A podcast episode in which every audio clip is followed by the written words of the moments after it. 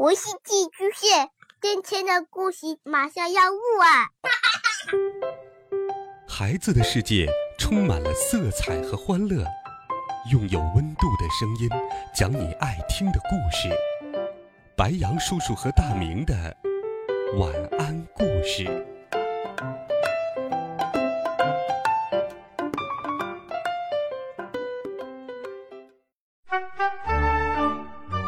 小朋友们、同学们，大家好，欢迎收听白杨叔叔讲故事。我们继续来听第十五集，被绑架了。这时，陈静一已经追了上来。他看到摩托车上的施瓦辛格，愣了一下。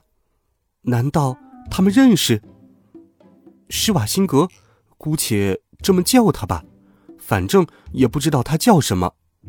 手一扬，从黑色的风衣里掏出了一把枪。哇，正是《终结者二》里机器人用的加特林 M 一三四机枪，并且他的动作都跟施瓦辛格演的机器人一模一样。他将手中的枪对准了陈静一，一阵扫射。不知道是不是因为我喝了超人药水，眼力比常人要好。我居然能看清那子弹是如何飞向陈静一的。此时，我的心里极其矛盾。我既希望施瓦辛格身手够好，能够阻挡陈静一对我的追杀，同时又非常担心陈静一受伤。这种担心很莫名其妙。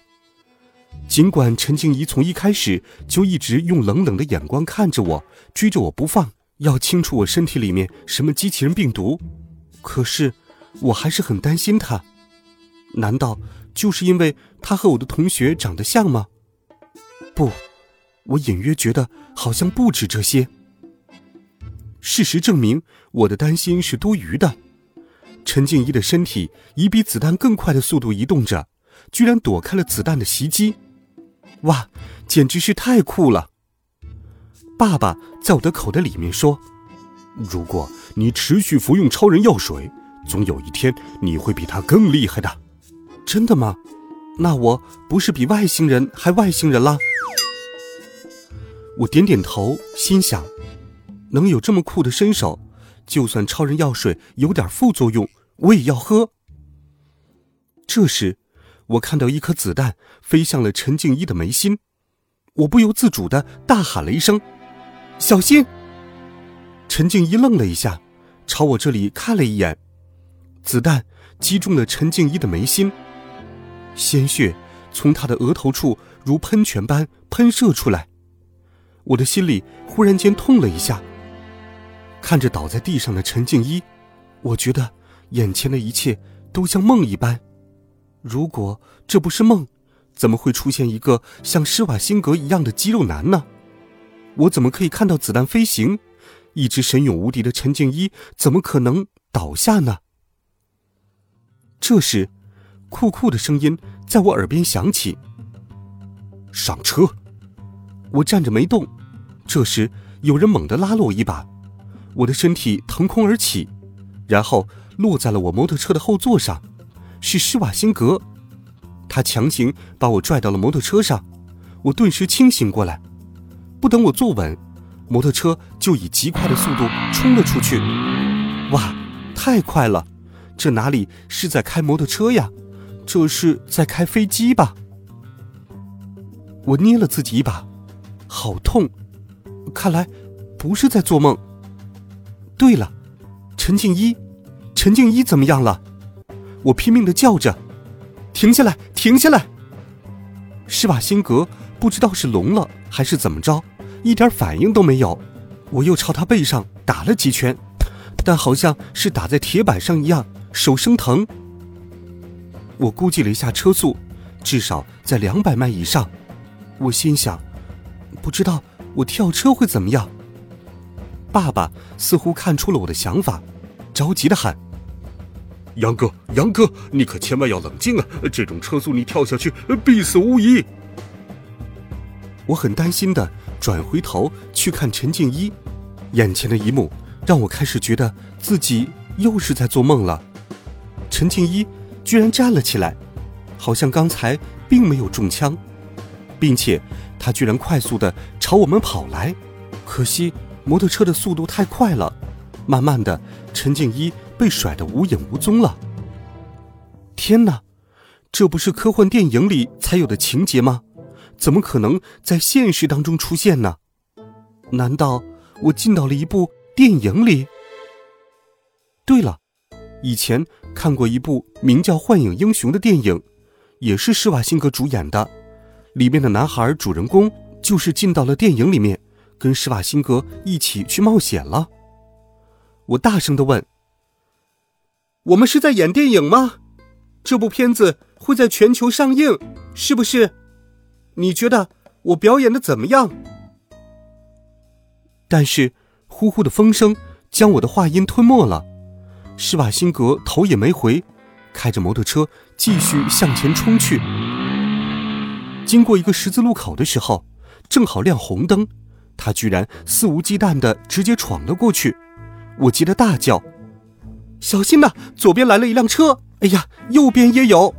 我们又不赶时间，能不能开慢一点呢？反正我们现在已经没有危险了。”施瓦辛格还是没有什么反应。后面有几辆警车追了过来，估计是看我们闯红灯又严重超速，以为我们是飙车的。